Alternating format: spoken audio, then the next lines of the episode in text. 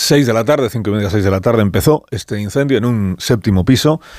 Eh, que se extendió, se propagó pues rápidamente. La, altura de uno de los bloques es de 14 plantas, el otro creo que tiene 10. En apenas media hora, pues todo el edificio estaba ardiendo, contagiado por culpa del viento un bloque al otro bloque a través de, de, la azotea y con los bomberos pues sorprendidos de la velocidad de propagación de ese fuego, sobre todo parece que por la fachada del edificio, que es una fachada ventilada con, planchas de aluminio y con aislante de poliuretano, que al parecer es lo que ha, está todo en fase de investigación, pero al parecer a la vista de las, de las imágenes es lo que actuó como acelerador o acelerante de, de, la extensión del fuego. Digo que hubo familias que estaban en sus casas y que al percibir el humo pudieron abandonar, bajar a la calle por las escaleras o en el ascensor, que hubo vecinos que en ese momento estaban fuera de sus viviendas, algunos estaban regresando a casa y que vieron desde la calle cómo su edificio se iba convirtiendo en una tea, y hubo personas que se quedaron atrapadas, pero que consiguieron ser rescatadas por los vecinos. Y, perdón, por los bomberos. Por los bomberos utilizando las, las, las grúas. La imagen de ese bombero que estuvo durante minutos y minutos y minutos enfriando un balcón a golpe de manguera para preservar con vida a una pareja que estaba en ese balcón, es una de las imágenes que forman parte ya de la historia reciente de Valencia, de la historia que se va a seguir escribiendo en estas próximas horas y que están escribiendo también los equipos de emergencia, los profesionales que están trabajando ayer y hoy en la atención a los heridos. Son 16 las personas heridas, entre ellas eh, se encuentran algunos bomberos, uno de ellos esta misma madrugada por quemaduras, según está informándose en este instante.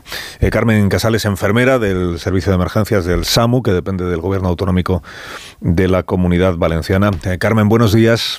Hola, buenos días, buenos Carlos. Días. Buenos días. ¿Te encuentras en este momento en el, en el lugar donde, cerca de los voy, edificios en estas, vas para allá? Sí, voy para allá. Ahora mismo a las nueve entra mi unidad, que está justamente se encarga de la, de la zona donde ha ocurrido la, la tragedia.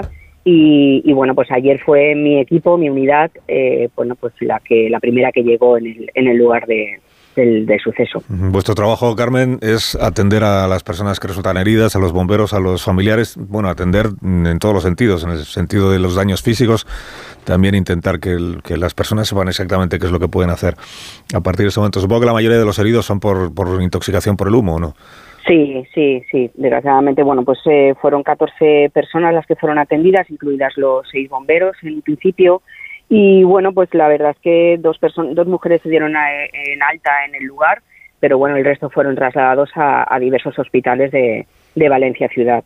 También está incluido también pues un, un, un, niño, un niño de siete añitos. Siete añitos. ¿Cómo, ¿Cómo os enfrentáis a una situación de la dimensión de esta? Porque experiencia tenéis eh, sobrada en todo tipo de, de siniestros y de situaciones bueno. lamentables. Pero claro, dada la dimensión de los dos edificios afectados y del número de personas que, que se encontraban en esos edificios, eh, entiendo, ¿dais abasto con, con, todo lo que hay que hacer en una situación así o no?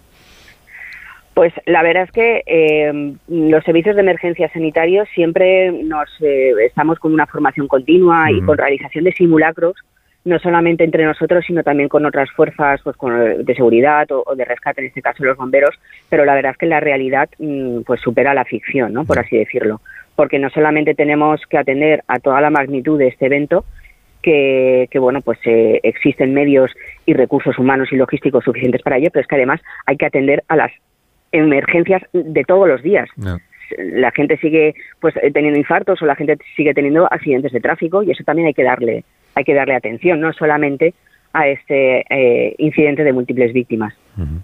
¿Qué, qué, difícil es la, decidir la prioridad en eso es el peor. ¿no? sí, eso realmente es eh, a base de entrenamiento y a base de, de, de realizar ejercicios de, de simulación y, uh -huh. y simulacros para poder luego poder realizar un triaje, ¿no? Un triaje y es, bueno, pues atender a la persona que tiene más posibilidades de supervivencia. Porque lo de las mujeres y los niños primero, eso ya se quedó en Titanic. Es verdad. Y eso es, es complicado, es complicado. La verdad es que es muy complicado y, y para ello, bueno, pues es importante que, que tengamos que, que tener una especialidad para poder tener una formación específica en este, en este campo. Carmen, gracias por haber hablado con nosotros esta mañana y a seguir adelante con el, con el trabajo imprescindible que estáis haciendo. Gracias. Muy bien, muchísimas gracias, Carlos. Gracias. Gracias, María José.